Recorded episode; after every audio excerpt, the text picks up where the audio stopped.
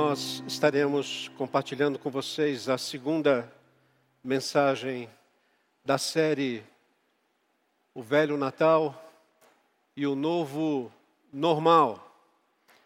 E a ênfase hoje é para os excluídos. E a leitura da palavra de Deus que estamos fazendo, Isaías capítulo 61. Livro do profeta Isaías, capítulo 61. Hoje nós vamos trabalhar dos versículos 1 ao verso 9. Primeiramente, até o verso 3. Você pode acompanhar na sua Bíblia, nós não estamos disponibilizando as Bíblias. Você pode acompanhar na sua Bíblia, ou você pode também acompanhar no telão, na tela do seu celular, da sua TV, aonde você está. Assim diz a palavra do Senhor, versículos primeiramente 1 a 3. O Espírito do Senhor Deus está sobre mim, porque o Senhor me ungiu para pregar boas novas aos quebrantados. Enviou-me a curar os quebrantados de coração, a proclamar libertação aos cativos e a pôr em liberdade os algemados, a apregoar o ano aceitável do Senhor e o dia da vingança do nosso Deus, a consolar todos os que choram e a pôr sobre os que em Sião estão de luto uma coroa em vez de cinzas, óleo de alegria em vez de pranto, veste de louvor em vez de espírito angustiado, a fim de que se chamem carvalhos de justiça, plantados pelo Senhor para a sua glória. Deus querido, é para a sua glória também que nós estaremos agora falando da tua palavra. Que o Senhor use esse momento para que o Evangelho de Jesus seja mais uma vez conhecido entre nós. E é por Cristo Jesus que nós oramos. Amém. Se você tem aí o seu celular, a sua Bíblia aberta, eu peço que você continue Daqui a pouco nós vamos fazer uso, nesse mesmo capítulo. Esse texto que, que nós relemos, ele faz parte da abertura dessa série, uma série de três mensagens apenas. No próximo domingo será a terceira e última. E nós entendemos que esse texto é muito rico. E no domingo passado, o reverendo Gustavo falou sobre o velho Natal e o novo normal para os quebrantados. Porém, o retrato, o retrato que o profeta Isaías tem, ele vai além dos quebrantados. O que ele escreve nos 66 capítulos do seu livro, vai muito além. E é interessante que essas mensagens, elas foram ouvidas por aqueles que faziam parte da geração do profeta Isaías, diferente de nós, que hoje lemos essas profecias, entendemos no seu contexto e aplicamos para os nossos dias. No entanto, é importante que nós saibamos que o mundo de Isaías, naqueles dias, quando ele estava profetizando o que viria a acontecer, ajudar o reino do sul, é algo que está muito perto, por exemplo, de todos nós, do nosso mundo mais global do que nunca. Isaías estava falando para quebrantados, que seriam excluídos. E nesse sentido, a palavra dele faz toda uma diferença para nós entendermos o que significa esse excluído para ele, nos dias dele, e para nós em nossos dias. O excluído para ele nos dias dele é porque o povo seria levado e excluído é tão somente isso, posto para fora, expulso da sua terra. Nesse sentido, ele fala em alto e bom som: vocês vão ser excluídos. Mas o excluído hoje não são apenas aquele que, na nossa visão, estão vivendo debaixo da crise migratória no mundo. Não. Excluídos estão bem perto de nós. E por vezes, nós mesmos somos e ainda não entendemos. Eu posso dizer para você, um dia desses, eu estava aqui na padaria, tomando todos os cuidados, fique tranquilo. E de repente chega um, um jovem que nós conhecemos aqui como jovem tocha. é, é tocha porque ele fica todos os dias praticamente aqui no farol da Vergueiro. Ele é um artista, aquele menino. Ele coloca fogo naquelas tochas e sobe num banquinho e começa a fazer ali. Ah, gente, é, é incrível. Tem vezes que eu fico parando e olhando, e um dia eu estava parado e olhando, ele falou assim: não vale só olhar, não, tem que dar uma coisa para mim aí. E ele foi um dia comigo para a padaria. E de fato ele não só trabalha bem fazendo o que ele faz ali, o seu malabarismo, mas ele cheira a fumaça. E quando nós entramos na padaria, logo alguém, mas que cheiro de fumaça aqui! a exclusão está tão perto da gente. E eu olhei para aquele sujeito e confesso você que abençoei ele. Mas a minha vontade era.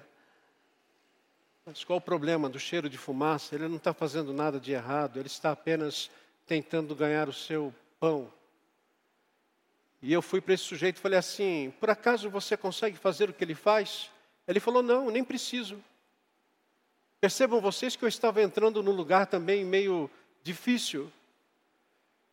E ele, aquele rapaz que havia dito que estava um cheiro de fumaça, falou: Por acaso você consegue fazer o que ele faz? E eu respondi para ele: Eu não consigo nem subir no banquinho que ele sobe. É um banquinho alto. Eu jamais faria isso. Mas eu também não vou excluir esse rapaz e você não vai fazer isso na minha frente. E ali a discussão amenizou, terminou.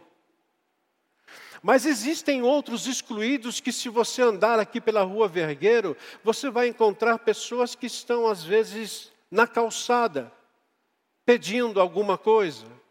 Como você vai encontrar, se você entrar no metrô, Ana Rosa, um violinista que toca muito bem, em troca talvez de alguma gorjeta que você dê para ele.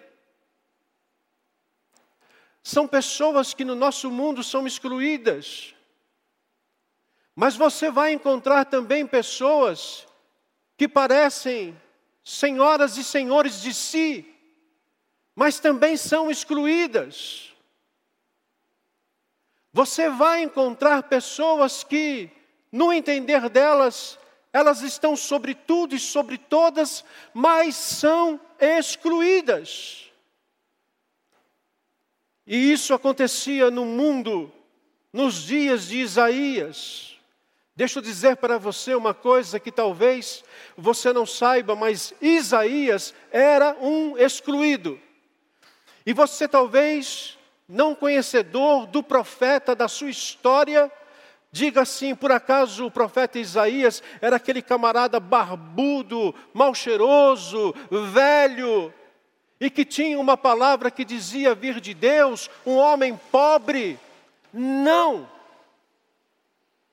Diz a tradição que Isaías era primo do rei Uzias. E para você ter uma ideia do alcance desse profeta, ele profetizou, por, por exemplo, em, por volta de 40 anos, no reinado de quatro reis: Uzias, Jotão, Acás e Ezequias. Era um homem que tinha acesso ao palácio. Era um homem que falava diretamente com os reis.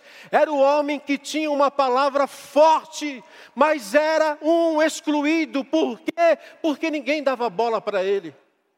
E Deus estava usando este homem excluído para lembrar Judá e principalmente a capital de Judá, Jerusalém, que os assírios viriam, invadiriam a cidade, tomariam homens e mulheres e faria de todos um contingente de excluídos e os levaria para a Babilônia, aonde eles ficariam por 70 anos. Isaías podia ser aquele jovem, porque quando ele começou a sua, o seu ministério profético, nos dias do rei Uzias, Isaías capítulo 6, ele tinha por volta de 18, 20 anos de idade. Ele podia fazer outra coisa na vida. Ele podia ser um líder na igreja de então. Ele podia pregar a palavra tão somente como um pastor faz.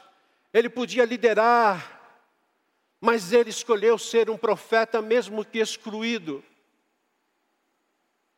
E excluído por quê? Porque simplesmente ele falava para a sua liderança: vocês são hipócritas, vocês são gananciosos, vocês vivem numa autossatisfação e vocês são cínicos e vocês estão levando a nação à ruína moral.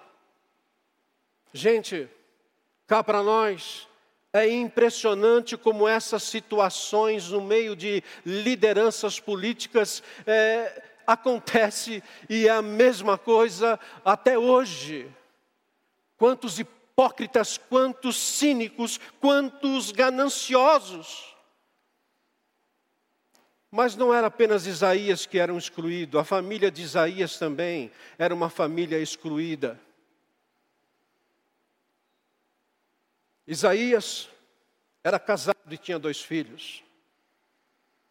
Isaías não pregava apenas com a sua boca, Isaías era usado inclusive para, para andar e ele fez isso por três anos. Preste atenção no que eu vou falar agora, porque nós às vezes não levamos uma vida cristã tão a sério.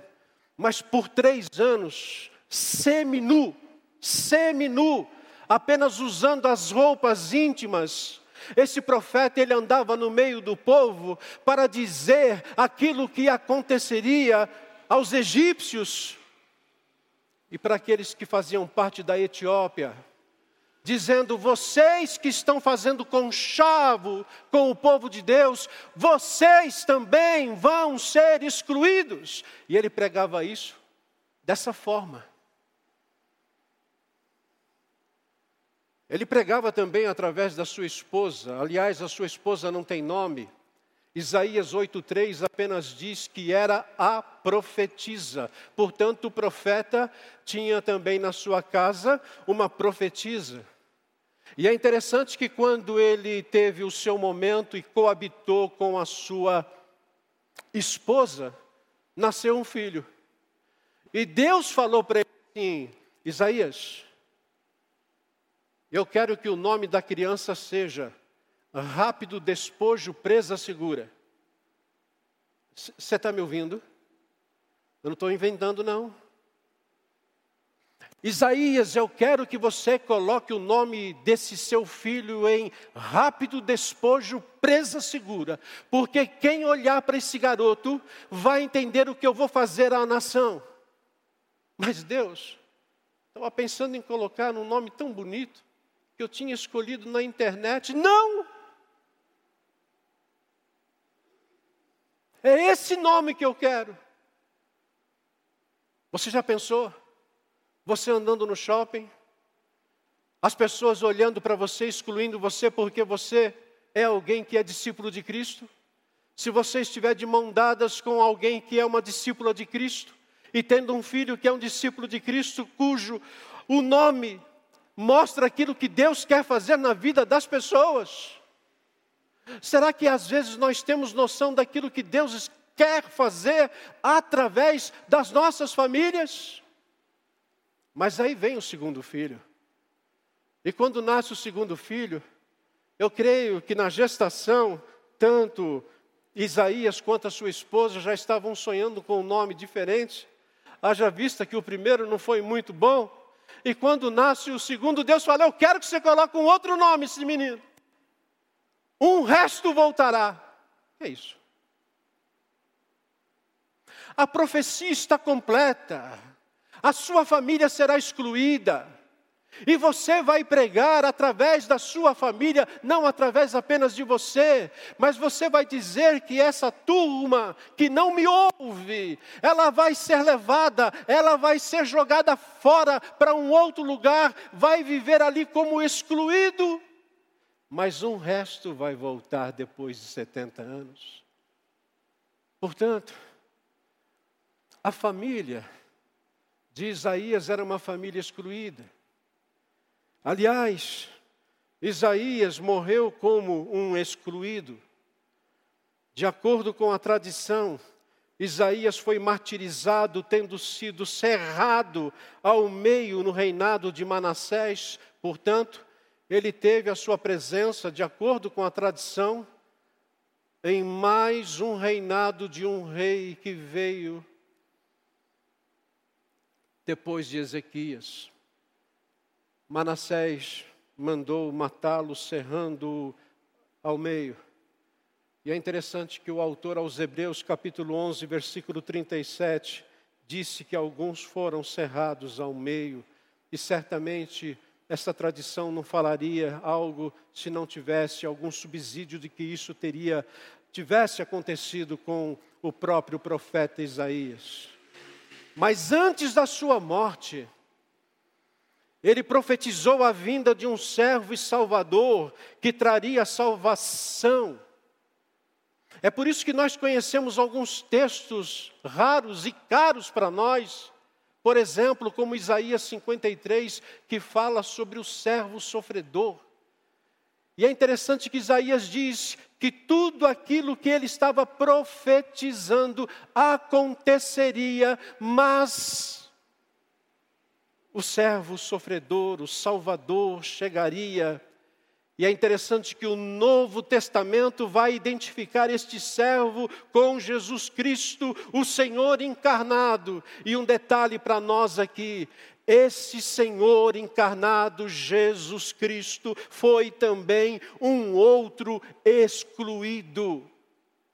Você está me acompanhando? Ou tentando pelo menos acompanhar o meu raciocínio, porque por vezes nós pensamos que o excluído é o outro, por, vezes nós pensamos que o excluído é aquele que não tem condições sociais ou financeiras, não tem uma pátria mas até Jesus foi excluído. João, quando faz a sua introdução no Evangelho, diz que Jesus veio para os seus, mas os seus, mas os seus não receberam, excluído. Quando você vai para Lucas, o Evangelho de Lucas, capítulo 4, versículo 18, olha que coisa interessante. Jesus chega numa sinagoga em Nazaré. Ele vai até o púlpito da sinagoga ele abre o Antigo Testamento e ele abre exatamente em Isaías capítulo 61, e ele diz: O Espírito do Senhor está sobre mim. E o texto que nós lemos agora há pouco, os versículos 1 a 3, ele leu como se dissesse: Esse que Isaías está dizendo: sou eu. Ele fecha o livro, ele vai até o sacerdote, entrega o livro ao sacerdote e diz assim: hoje se cumpriu essa palavra. Quando Jesus faz isso, ele cria uma confusão na sinagoga. Se você continuar a leitura de Lucas capítulo 4, o texto diz que agarraram Jesus, levaram Jesus como um excluído para fora da sinagoga, levaram ele para a parte mais alta de Nazaré e iriam jogá-lo lá de cima. Mas Jesus, esperto como era, ele conseguiu escapar. É desse jeito que a Bíblia diz. Não era o momento dele ainda morrer. E que tudo isso que eu estou levantando para vocês aqui, fala a respeito desse velho Natal. Portanto, é esse momento de grande movimento redentivo de Deus em direção aos excluídos e 700 anos de Jesus nascer, antes de Jesus nascer, Isaías já anunciou por diversas vezes esse acontecimento. Por exemplo, Isaías capítulo 7, versículo 14: E a virgem conceberá e dará à luz um filho, e o seu nome será Emanuel. Quem diz isso? Isaías. Quando você vai para Isaías capítulo 9, versículo 6, o profeta vai dizer que aquele que viria seria um menino, e o seu nome seria maravilhoso, cons, é, forte conselheiro, Deus forte, Pai da eternidade, príncipe da paz. Eu estou falando algo de 700 anos antes de Cristo. E perceba você que Jesus está vindo para aqueles que reconhecem que são excluídos também. Por quê? Porque no domingo passado a mensagem focou dos versículos 1 ao versículo 3 que a vinda de Jesus traria esperança para aqueles, primeiramente, que seriam levados cativos para a Babilônia, e a mensagem para os quebrantados, para os quebrantados era a boas novas de salvação. A mensagem era: há um resgatador, há o consolo para os que choram ou estão de luto Há uma coroa em vez de cinzas na cabeça. Há um óleo de alegria, uma unção que vem do alto. Há novas vestes. Vestes não de tristeza, não de luto, mas vestes de louvor. Só que essa mensagem, ela ecoa, ela continua agora de outra forma.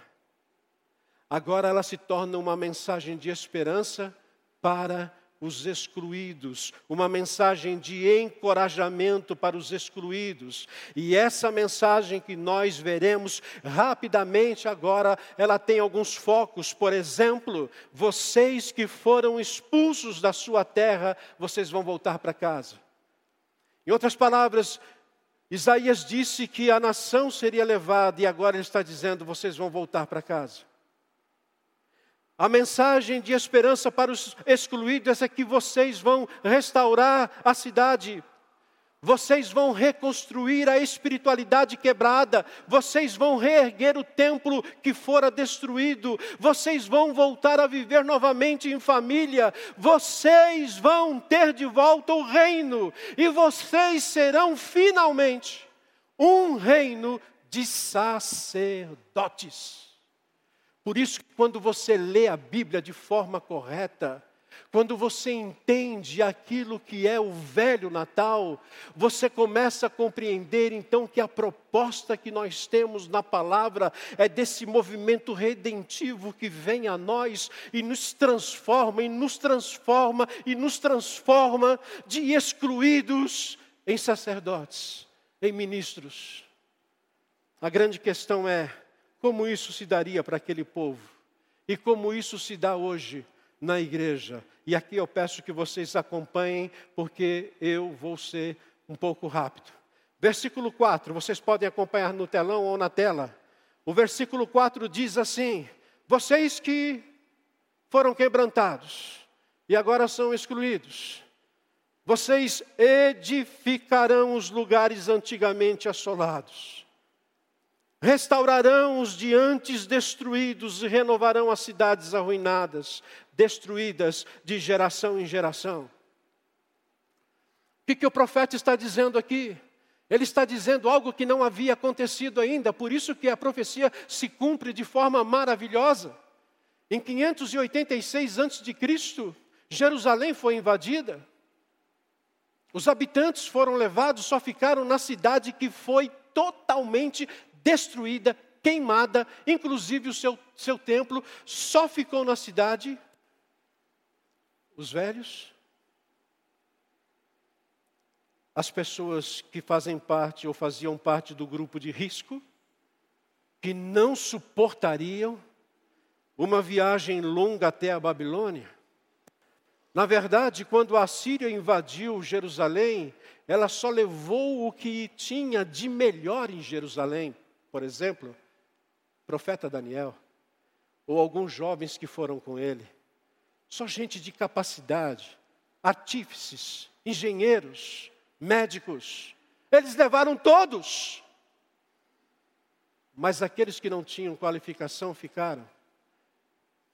E uma tristeza tomou conta, porque o que você acha que esse pessoal que ficou desanimado, sem dinheiro, sem qualquer condição de reedificar a cidade, eles andavam todos os dias pelos entulhos, indo para baixo e para cima, lamentando. Enquanto isso, também na Babilônia, eles estavam lamentando também porque havia excluídos em Jerusalém que não foram levados, e havia excluídos também na Babilônia que estavam lá e que penduravam as suas harpas no salgueiro e diziam: Ah, como nós temos saudades das canções de lá, mas lá estava tudo, tudo destruído. E o que Isaías então diz: vocês vão voltar para casa.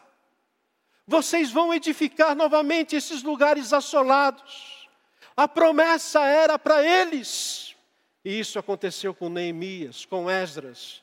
Recentemente, nós tivemos alguns estudos aqui no livro de Ageu, no IPVM do Lar, quando Ageu foi o profeta, sim, um profeta agora de 90 anos, que foi conduzir o povo a reconstruir o templo em Jerusalém.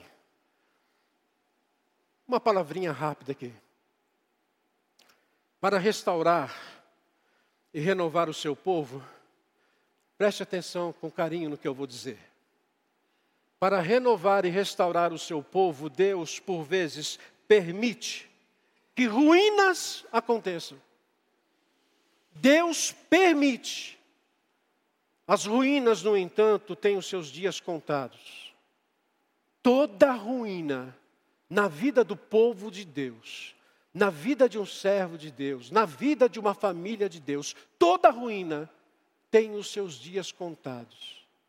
Porque Deus, Ele vem novamente, graciosamente, Ele vem e intervém e faz uma obra de restauração. Às vezes você percebe que algumas coisas estão acontecendo na sua vida, na sua família, na sua igreja, e você grita: Deus é o fim. Não. Às vezes é o começo de uma restauração. E Deus permite, porque Ele quer fazer algo melhor. Versículo 5. Estranhos Versículo 5, ótimo. Estranhos se apresentarão e apacentarão os vossos rebanhos. Estrangeiros serão os vossos lavradores e os vossos vinhateiros. O que está acontecendo aqui? Uma inversão. Por 70 anos, os judeus estavam servindo num país estrangeiro, estavam servindo estranhos. Isaías está dizendo que agora iria se inverter, porque eles vão voltar para casa, e quem vai servi-los a partir de então seria os estrangeiros e seria os estranhos.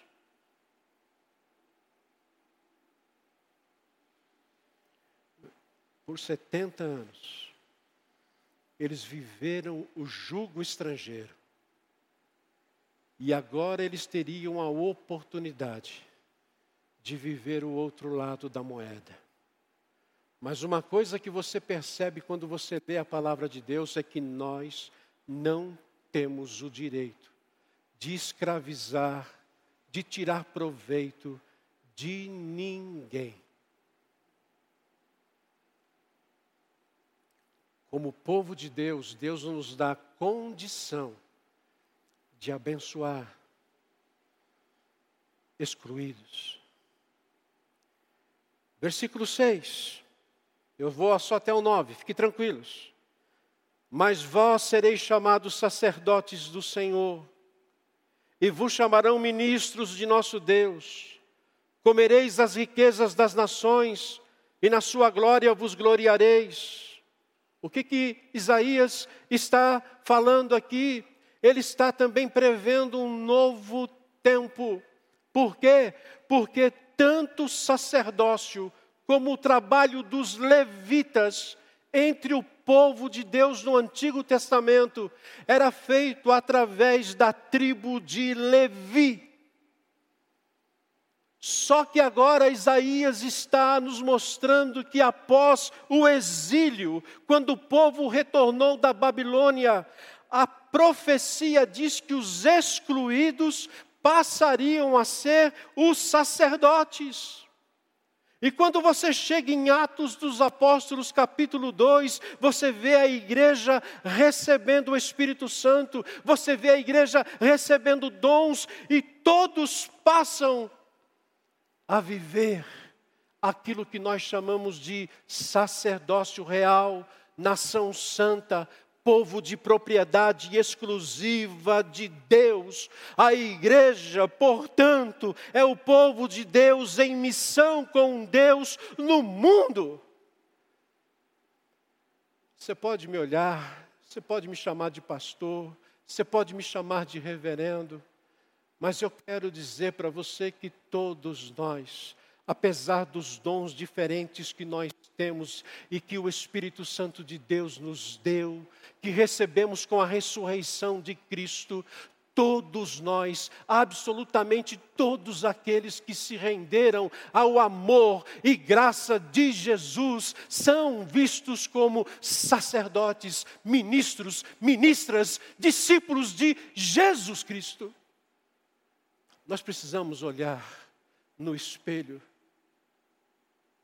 e reconhecer que a obra que Deus fez por nós foi completa.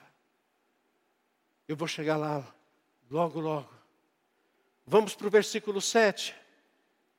Em lugar da vossa vergonha, tereis dupla honra.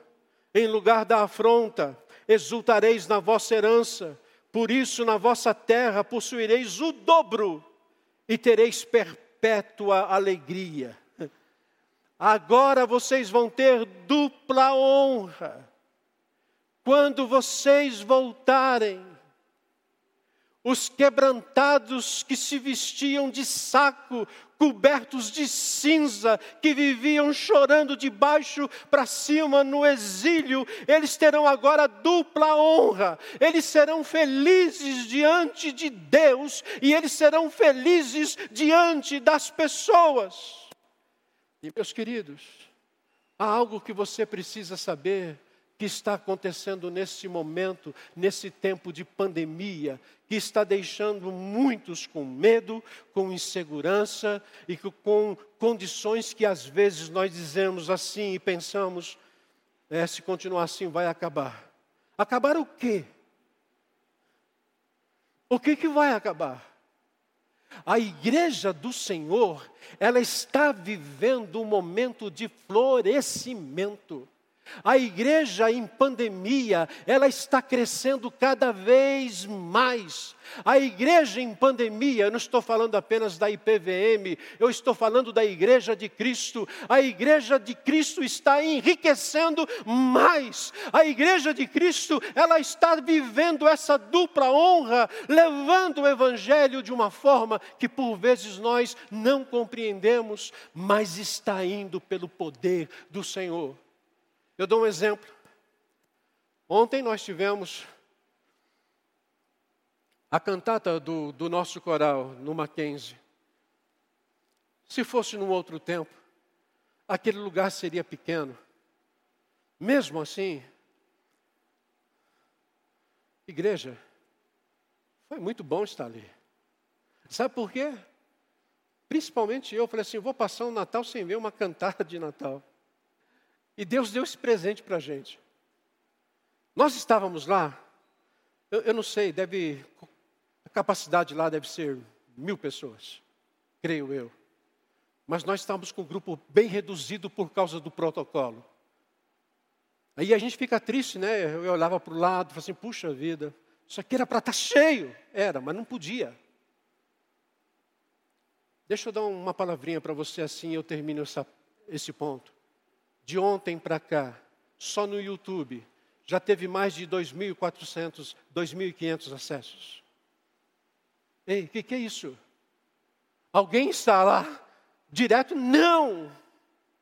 Mas o Evangelho está indo de uma forma que você às vezes não compreende está alcançando, a igreja vai florescer e vai ser abençoada. Versículo 8: Porque eu, o Senhor, amo, amo o juízo e odeio a iniquidade do roubo. Dar-lhes-ei fielmente a sua recompensa e com eles farei uma aliança eterna.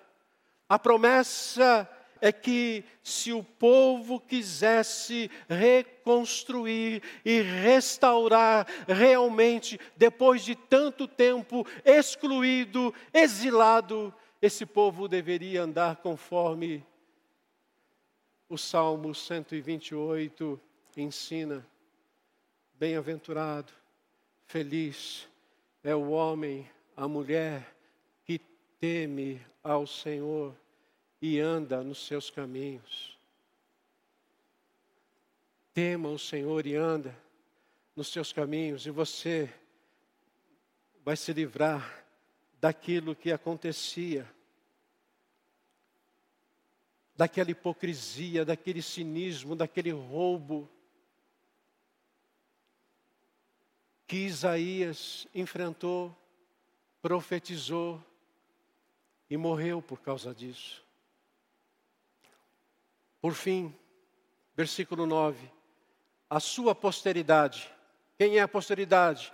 Os excluídos, será conhecida entre as nações, os seus descendentes no meio dos povos, todos quantos os virem os reconhecerão como família bendita do Senhor. Eu só gostaria que você repetisse em alto e bom som família bendita do Senhor. Vamos juntos? Família bendita do Senhor. O que, que o profeta Isaías está dizendo? Ele está dizendo, igreja, o cativeiro acabou. Igreja, a exclusão chegou ao fim. Igreja, Agora nascerá uma nova família que vive uma nova missão. E essa família, mesmo em meio às lutas, ela será conhecida como família bendita do Senhor. Com todo respeito, se eu estivesse numa igreja pentecostal, eu teria ouvido agora um aleluia bem forte. Nós somos família bendita do Senhor a não ser que você ainda esteja vivendo como um excluído, como uma excluída.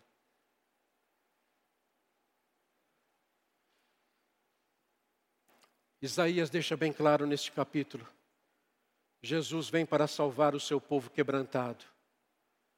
Ele vem para libertar os excluídos e levá-los de volta para casa. E eu tenho, para terminar, três reflexões. Primeira delas, em tese, a exclusão é o resultado do pecado em nossas vidas. A exclusão é o resultado do pecado em nossas vidas. Há muita gente que pensa ser livre, mas ainda é um excluído.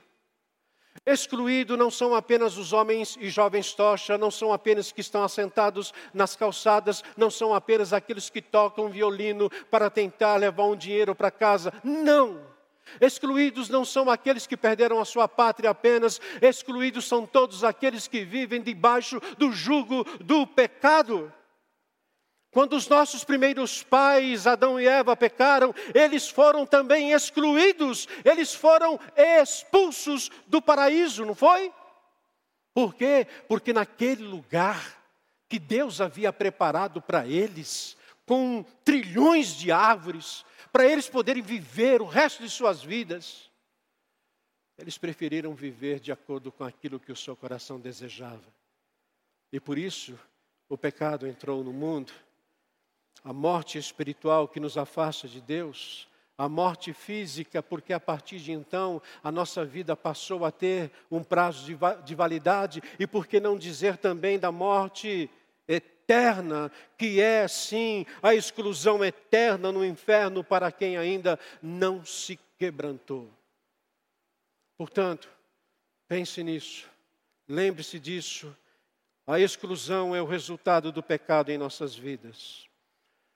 A segunda coisa que eu gostaria que você refletisse e praticasse é que Jesus entrou na história dos excluídos para levá-los de volta para casa. Jesus entrou na nossa história para nos levar de volta para casa. E aqui, nós estamos falando da graça de Deus. Nós estamos falando da graça de Deus, não apenas que salva os quebrantados, mas que leva os excluídos de volta para casa.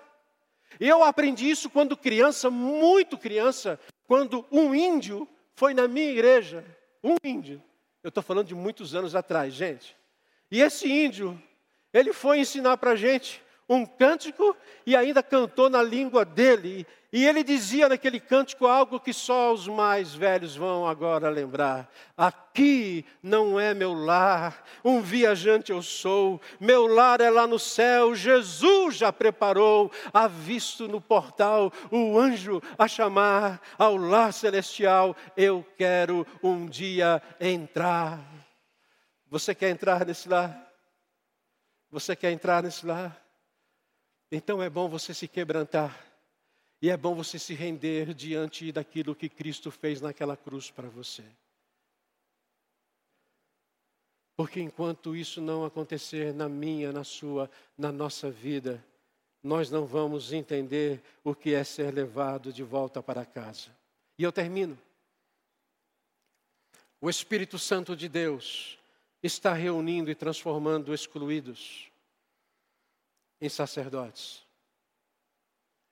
O Espírito Santo continua a obra de Cristo. E o Espírito Santo está reunindo e transformando esses excluídos.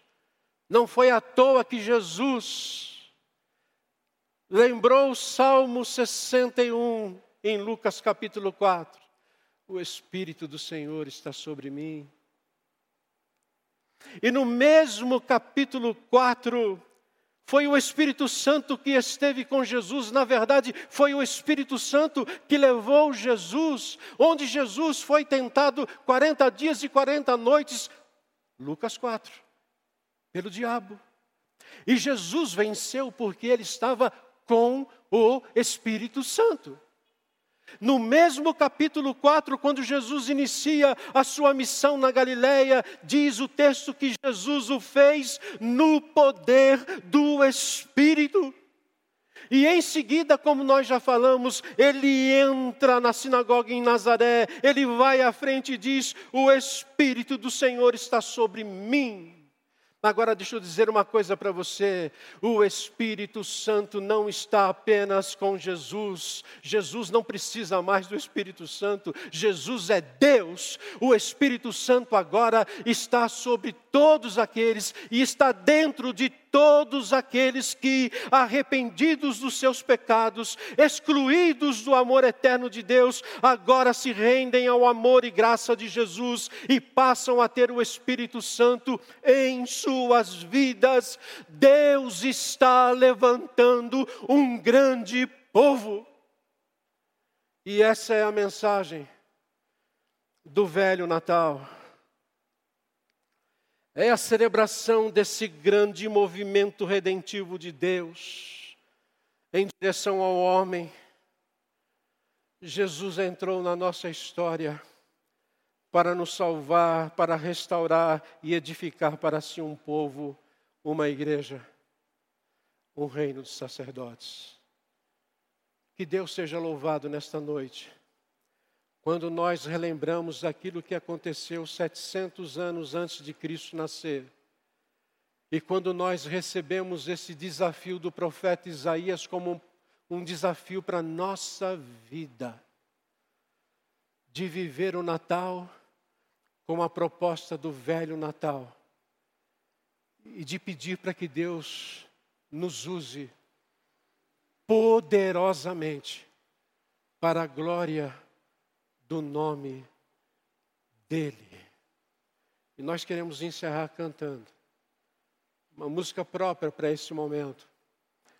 Que você leve para casa isso e que você viva isso, principalmente nesses dias, relembrando esse grande amor, graça de Jesus por nossas vidas. Vamos ficar em pé, vamos louvar ao Senhor.